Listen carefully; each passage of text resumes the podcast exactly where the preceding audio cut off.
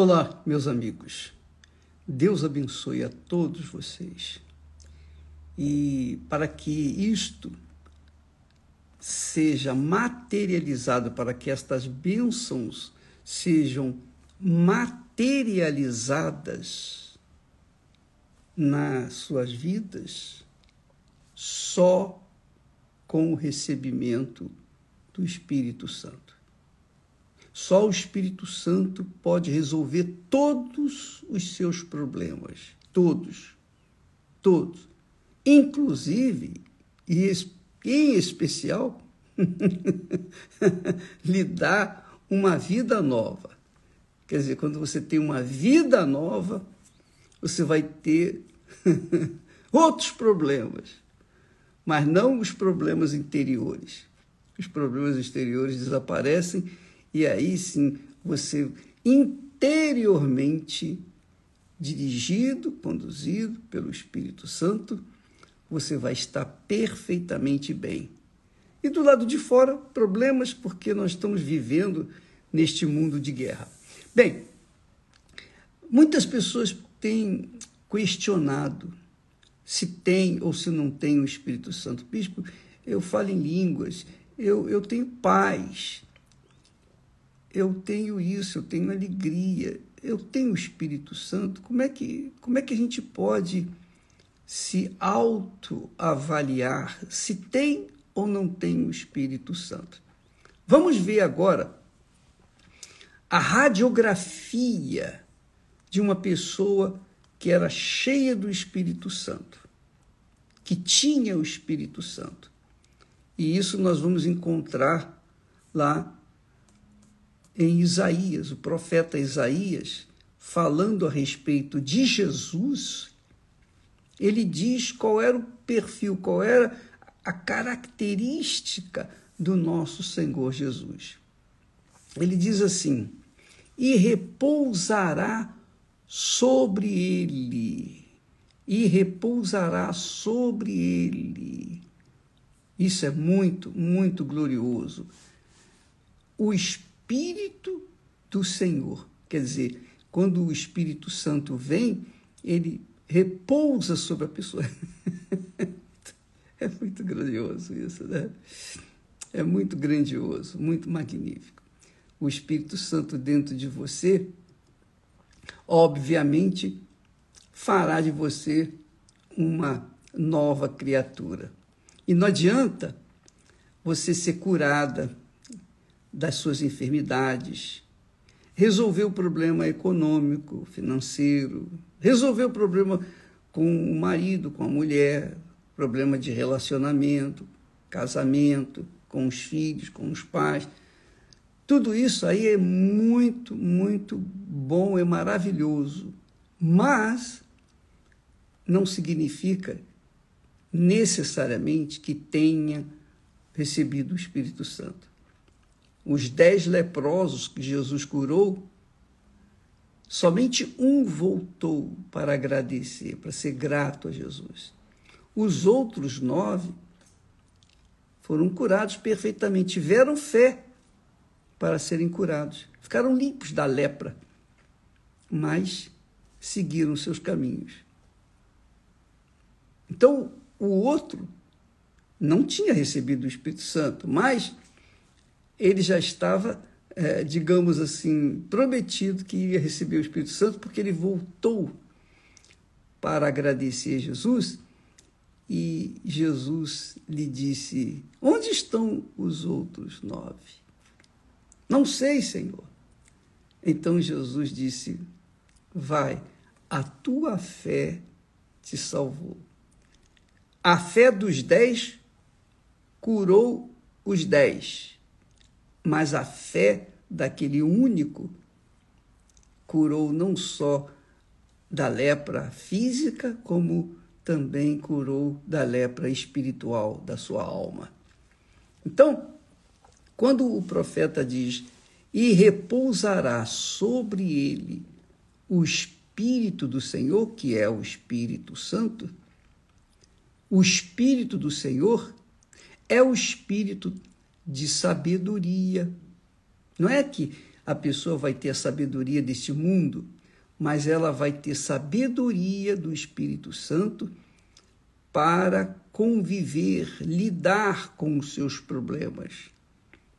É isso aí, sabedoria de Deus para ela se ver, digamos assim, se ver livre, se ver livre dos problemas que ela enfrenta ou que vai enfrentar, venha enfrentar. Então repousará sobre ele o Espírito do Senhor, o Espírito de sabedoria e de entendimento. Entendimento. O Espírito de entendimento é que faz a gente compreender a palavra de Deus, entender a mensagem divina receber a revelação ou as revelações do reino dos céus. Só quem tem o Espírito Santo tem o espírito de entendimento, que foi que é o que está escrito que o apóstolo Paulo ensina, que o Deus deste mundo cegou os entendimentos dos incrédulos então, quem tem o Espírito do Senhor, o Espírito Santo, tem espírito de entendimento. Quem não tem, continua cegado, cegado com respeito às coisas mais importantes desta vida, que são a palavra de Deus, o entendimento da palavra de Deus. Então, quando o, o diabo cega o entendimento, ele não deixa a pessoa entender a palavra de Deus. Como nós falamos ontem a respeito do, da semente, né? A semente é a palavra. A, a semente que caiu à beira do caminho. Então veio o diabo e roubou aquela semente do coração daquela pessoa, que era que era um coração desonesto e mal. Então o diabo arrancou o entendimento da pessoa. Então a pessoa não entende a palavra de Deus. Mas quem recebe o Espírito Santo recebe o espírito de sabedoria e de entendimento, o espírito de entendimento. E não só o espírito do entendimento, de entendimento, mas o espírito de conselho. O espírito de conselho. Muito forte isso, porque quando uma pessoa não tem o Espírito Santo, como que ela vai aconselhar uma outra a respeito da sua vida espiritual, sua relação, seu relacionamento com Deus? Não tem condição. Então, muitas pessoas, quando que são pessoas até boas, bem intencionadas, mas quando ouvem pessoas falando, ah, minha vida está estragada, minha vida está assim, assada, um lixo. O ah, que, que, que você me aconselha? Aí a pessoa que não tem o espírito, não tem o espírito de conselho, ela diz assim: olha, tem uma, uma, uma senhora ali na esquina que ela lê a mão, ela joga carta, joga o búzio, e você pode ler na, na, no horóscopo do dia, essa baboseira toda. O horóscopo. Lê os... É engraçado, né? Então, o horóscopo, que dirige muitas pessoas, e muitas pessoas, infelizmente, se deixam levar por isso.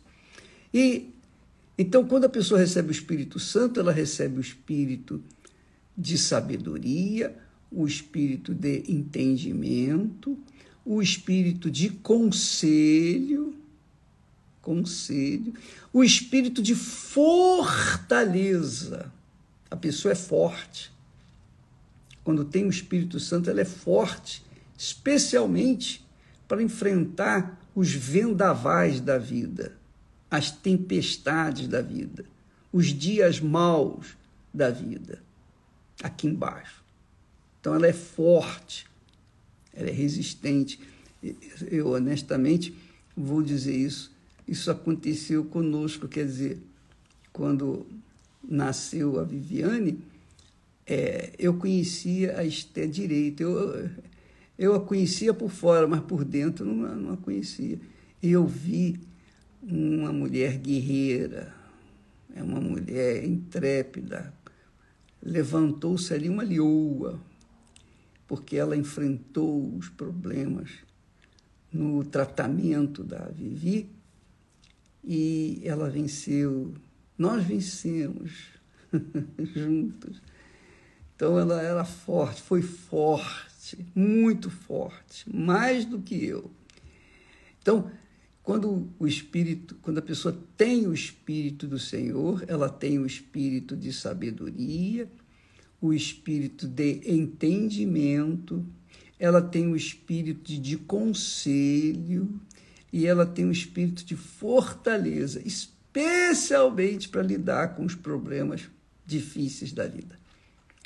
Além disso, ela também tem o espírito de conhecimento uma coisa é ter o espírito de entendimento, de conselho, de fortaleza. Outra coisa é o espírito de conhecimento. Então, esse espírito de conhecimento é Deus quem dá. É o Espírito Santo quem conduz, dá sabedoria, dá conhecimento, dá discernimento, para que a pessoa saiba se conduzir, saiba fazer a escolha certa saiba andar de acordo com a palavra de Deus. Isso é o espírito de conhecimento. E outra coisa, isso aí fica mais fácil ainda para você entender se tem ou não tem o espírito do Senhor Jesus, que se tem ou não tem o Espírito Santo. É o espírito de temor, o espírito de temor do Senhor. Quem tem o Espírito Santo teme a Deus. Teme a Deus. E quando a pessoa teme ao Senhor, onde quer que ela esteja, onde ela estiver, ali ela vai temer a Deus. Porque é, é, é interessante. Quando Moisés dirigiu a palavra, a lei para o povo de Israel, dirigido pelo Espírito Santo, então ele disse para o povo: Não temais, não temais. Deus veio para vos provar e para que o seu temor esteja diante de vós, a fim de que não pequeis. A fim de que não pequeis. Pela misericórdia e verdade, a iniquidade é perdoada. E pelo temor do Senhor, os homens se desviam do pecado. Veja só. Quando a pessoa tem o Espírito Santo, ela tem um espírito de temor a Deus. Então, ela foge das más companhias. Ela foge dos ambientes propícios ao pecado. Lembra de Jó, quando Deus jogou na cara do diabo, quando lhe disse: Viste o meu servo Jó, homem íntegro, reto, temente ao Senhor e que se desvia do mal? Pois bem, quando a gente teme a Deus, a gente tem o Espírito Santo.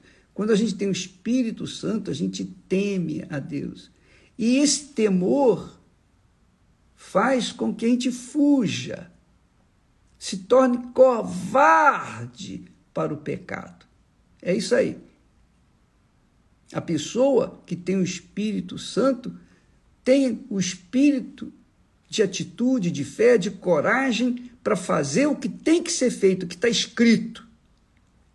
Mas por outro lado, ela tem também a covardia de se colocar em lugares que o pecado vai fluir. Então ela foge dali. Foge dali. Por isso que eu tive esse entendimento quando era jovem, quando me converti com 19 anos. E naquela oportunidade eu queria viver isolado de todo mundo. Eu me isolei dos meus amigos, que falavam muito palavrão e contavam piadas, etc.